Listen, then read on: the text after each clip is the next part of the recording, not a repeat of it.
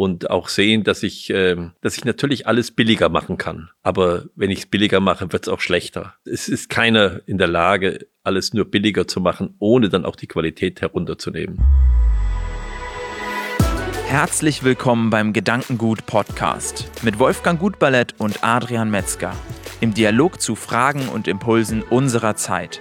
Schön, dass du dabei bist. In dieser Podcast-Folge stellen wir uns mal ganz bewusst die Frage, wie kommen wir zu gesunden Lebensmitteln, zu guten Lebensmitteln, die uns als Mensch das geben, was wir brauchen, um gut zu leben, um gesund zu leben. In der vorigen Episode haben wir über das Thema Ernährung mehr grundsätzlich gesprochen, den Prozess betrachtet, was da eigentlich passiert. Und jetzt möchte ich mit dir, Wolfgang, nochmal diese Theorie im Hinterkopf auf die Praxis schauen, auf das schauen, was tatsächlich jetzt zu tun ist, wenn diese Betrachtung so ist, wie wir sie beim letzten Mal besprochen haben. Und lass uns doch da den Einstieg machen, zu überlegen, wo wäre ein guter Ansatzpunkt, wo ist die Grundlage für gute Lebensmittel? Die Grundlage, also eine allumfassende Grundlage für gute Lebensmittel ist, dass ich der Erde und den Tieren das gebe, was ihnen ein gutes Leben ermöglicht, damit sie in der Lage sind, mir auch etwas für mein gutes Leben zu geben. Es ist wie immer ein rechtes Geben und Bekommen. Und wenn ich versuche, den Böden und den Tieren etwas zu rauben oder etwas abzu rauben sozusagen, dann werde ich auch die entsprechende schlechte Qualität bekommen. Äh, das ist das wäre der ganze allumfassende Grundsatz. Also es muss sozusagen immer tiergemäß sein, es muss auch bodengemäß sein, was ich mache. Und äh, wir haben ja in den letzten Jahrhunderten der Erde unglaublich viele gute Böden abgerungen und auch schon weit vorher, wenn, wenn wir heute auf die alten Böden in Südamerika schauen und sehen, was da für Böden damals die, die Ureinwohner äh, also bereitet haben, die heute noch äh, fruchtbare Qualität haben, dann müssen wir uns fragen, wie müssen wir heute mit den Böden umgehen, dass sie gesund sind? Diese Frage die stellt sich schon die ganze Zeit, aber sie wird allmählich doch ganz, äh, ganz aktuell. Äh, und wir sehen auch, dass allmählich die Natur anfängt, uns die Böden wieder abzunehmen. Auf der einen Seite dadurch, dass sie versanden, dass sie unfruchtbar werden. Auf der anderen Seite dadurch, dass der Wasserspiegel steigt und sie uns wieder weggeschwemmt werden. Also wir sehen, dass wir unbedingt sehen müssen, dass unsere Böden wieder das bekommen, was sie brauchen, um fruchtbar zu werden. Und äh, dazu gehören Dinge, die uns auch insgesamt sehr gut tun würden. Das heißt, wir müssen es schaffen, dass wir wieder eine Humusbildung im Boden haben. Humus heißt Kohlenstoffbildung auch im Boden und äh, das heißt, dass diese Böden auch CO2 aufnehmen.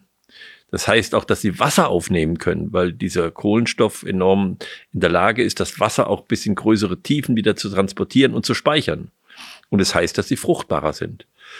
Das heißt, wir dürfen die Böden nicht nur nehmen als Standplatz für Pflanzen, sondern wir müssen sehen, dass die Böden etwas äh, ist, was was den Pflanzen ein gutes Leben ermöglicht. Da haben wir äh, jetzt in den letzten Jahren ein bisschen Raubbau betrieben. Äh, es ist auch so, dass Pflanzen auch nicht gerne von der Ausscheidung ihrer eigenen Art leben, sondern sie brauchen eigentlich andere Pflanzen mit dabei, die das wieder aufarbeiten, was sie ausgeschieden haben. Es ist eine Kooperation in der Natur.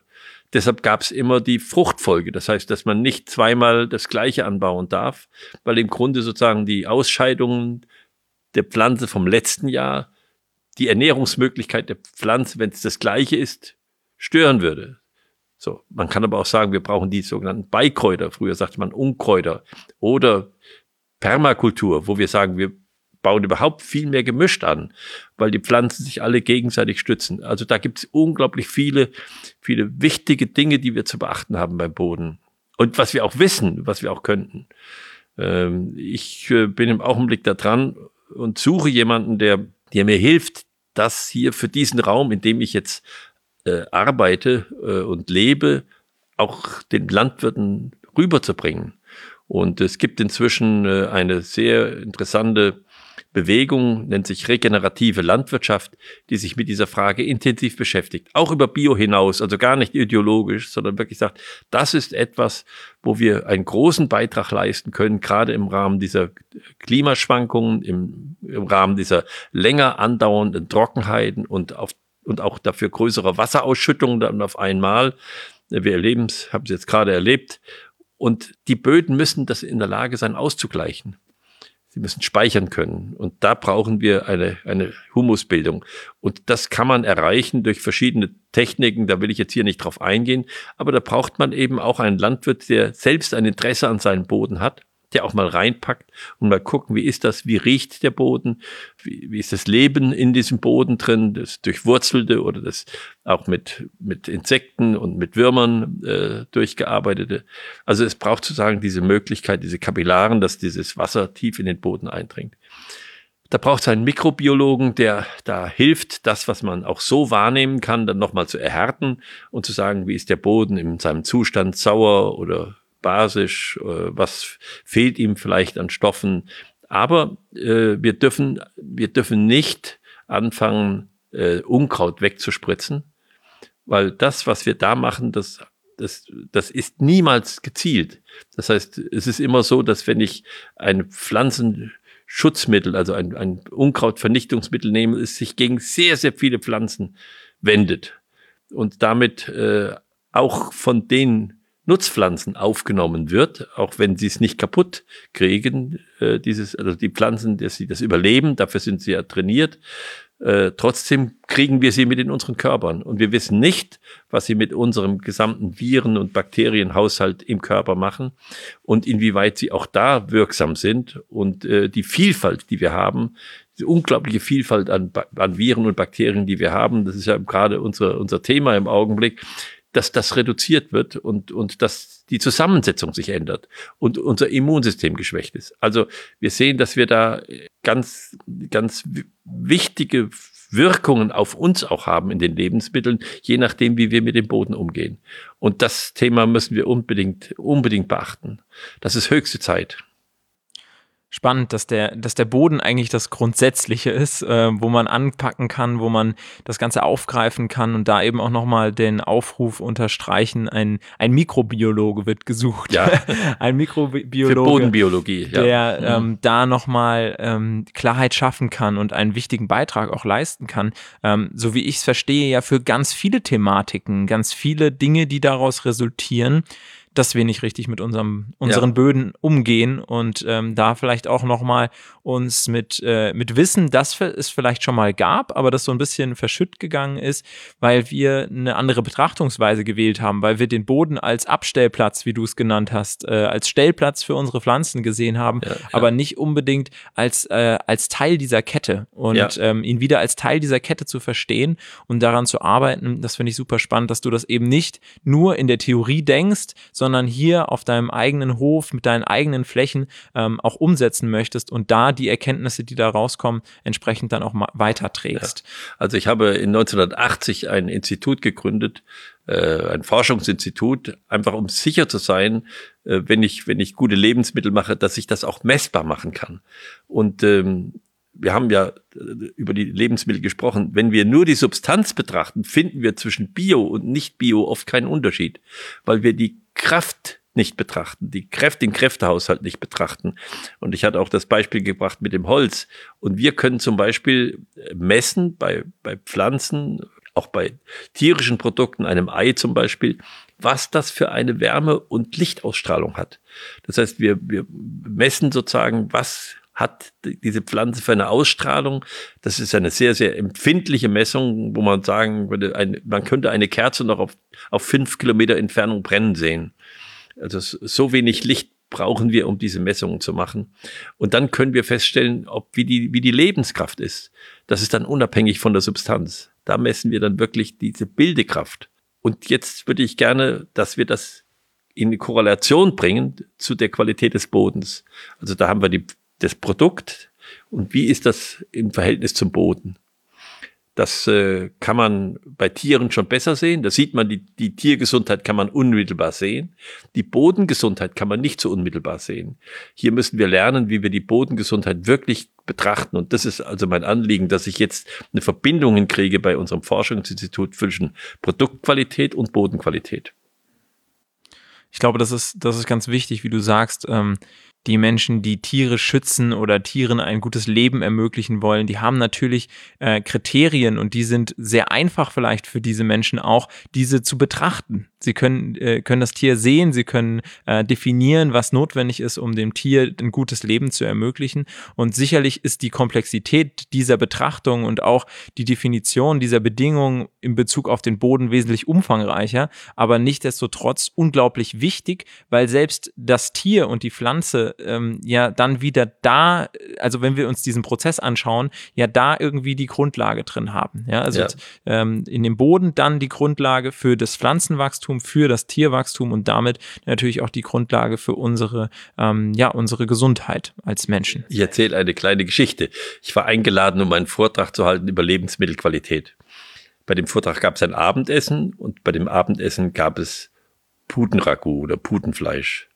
Und es hat mich dann irgendwie so gereizt und dann habe ich so getan, als ob ich eine Pute in der Hand halten würde, so wie man die so an den Füßen nimmt, ja.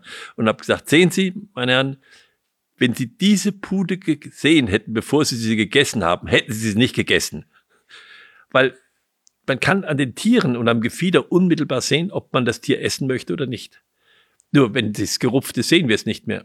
früher haben die Leute dann nach einem Stapel geguckt, genau, ne, um sozusagen Alter und alles und sehen. Also früher hatten die schon Methoden, um festzustellen, die Frauen, wenn sie auf den Markt gegangen sind, ob das etwas ist, was gut ist oder nicht gut ist. Das haben wir heute nicht mehr, weil alles schon so verpackt, zerkleinert und verteilt ist, dass wir eigentlich die Produktqualität nicht mehr richtig beurteilen können. Aber das ist wichtig, dass wir das wieder lernen und da müssen wir uns halt neuer Methoden bedienen. Hm auch zu, zu verstehen, dass, äh, dass die Wurst nicht im Kühlregal wächst sozusagen, sondern äh, dass, es, äh, dass es ein Produkt ist und das mich vielleicht überhaupt nicht ansprechen würde, äh, wenn es nicht in diesem verarbeiteten Zustand mir begegnen würde, sondern ja. wenn ich sagen würde, okay, jetzt bitte die Wurst daraus machen ja. äh, oder dann sagen würde, nee, warte mal, äh, das kommt mir, ähm, wir haben da keine Sensorik mehr für in dem verarbeiteten ja. Zustand der Wurst.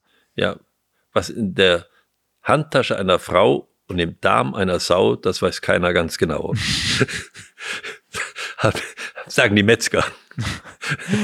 Würdest du uns nochmal einen Einblick geben, was du jetzt konkret auf, äh, auf deinen eigenen landwirtschaftlichen Flächen ja. tust und in welchem, ähm, unter welchem Anliegen das passiert? Also ich mache das zum Teil forscherisch und zum Teil eben wirklich praktisch, also sozusagen, dass wir die Produkte haben. Ähm, wir betreiben hier eine, eine Demeter-Landwirtschaft, äh, arbeiten uns hier ran äh, und sind auch dabei, jetzt äh, Böden, die wir gepachtet haben, die über Jahre nicht gepflegt worden sind, sozusagen so zu pflegen, dass wir erkennen können, dass sie wieder lebendig sind dass es richtig lebendige Böden sind. Und das ist äh, etwas, was wir machen und äh, das verbinden wir natürlich auch mit der Tierhaltung. Wir haben hier Hühner. Äh, die Hühner werden gehalten in mobilen Stellen, so dass sie äh, alle acht, 14 Tage weitergezogen werden und auf frisches Grün kommen, äh, weil wir auch durch die Messungen festgestellt haben bei Qualis, dass das Wichtigste ist, dass die im Boden picken können und das sich rausholen aus dem Boden und aus dem Gras, was ihnen bekommt. Das wissen sie nämlich besser, als wenn ich ihnen irgendein äh, gemixtes Tierfutter hinstelle. Das ist das Schlechteste, was ich da machen kann, weil dieses Tierfutter ist meistens gemacht so nach dem Input-Output-Prinzip. Was ist im Ei drin? Das muss ich vorne füttern. Und das ist ein, das ist ein materialistischer Gedanke. Und äh, den müssen wir irgendwie ausgleichen, dadurch, dass die Tiere wirklich sich das suchen können, äh, was, was für sie gut ist. Das wissen sie nämlich genau. Und dass ich eben eine, eine eine artgemäße Tierhaltung mache, eine artgemäße Tierhaltung mache. Und wir können ja ganz offen die Einladung aussprechen, mal auf dem Lindengut in der Nähe von Fulda vorbeizuschauen und sich die Tiere mal anzuschauen und das Gesamtkonzept mal anzusehen. Denn es ist ganz beeindruckend auch immer, wenn ich hier sein darf, ähm, zu sehen, wie die unterschiedlichen Prozesse ineinander greifen und eben nicht zu sagen, wir isolieren die einzelnen Prozesse voneinander und schauen wir, wie sie individuell effizient ja. kriegen, sondern wir schauen eigentlich, wie wir wieder zu einem großen gemeinsamen Bild kommen.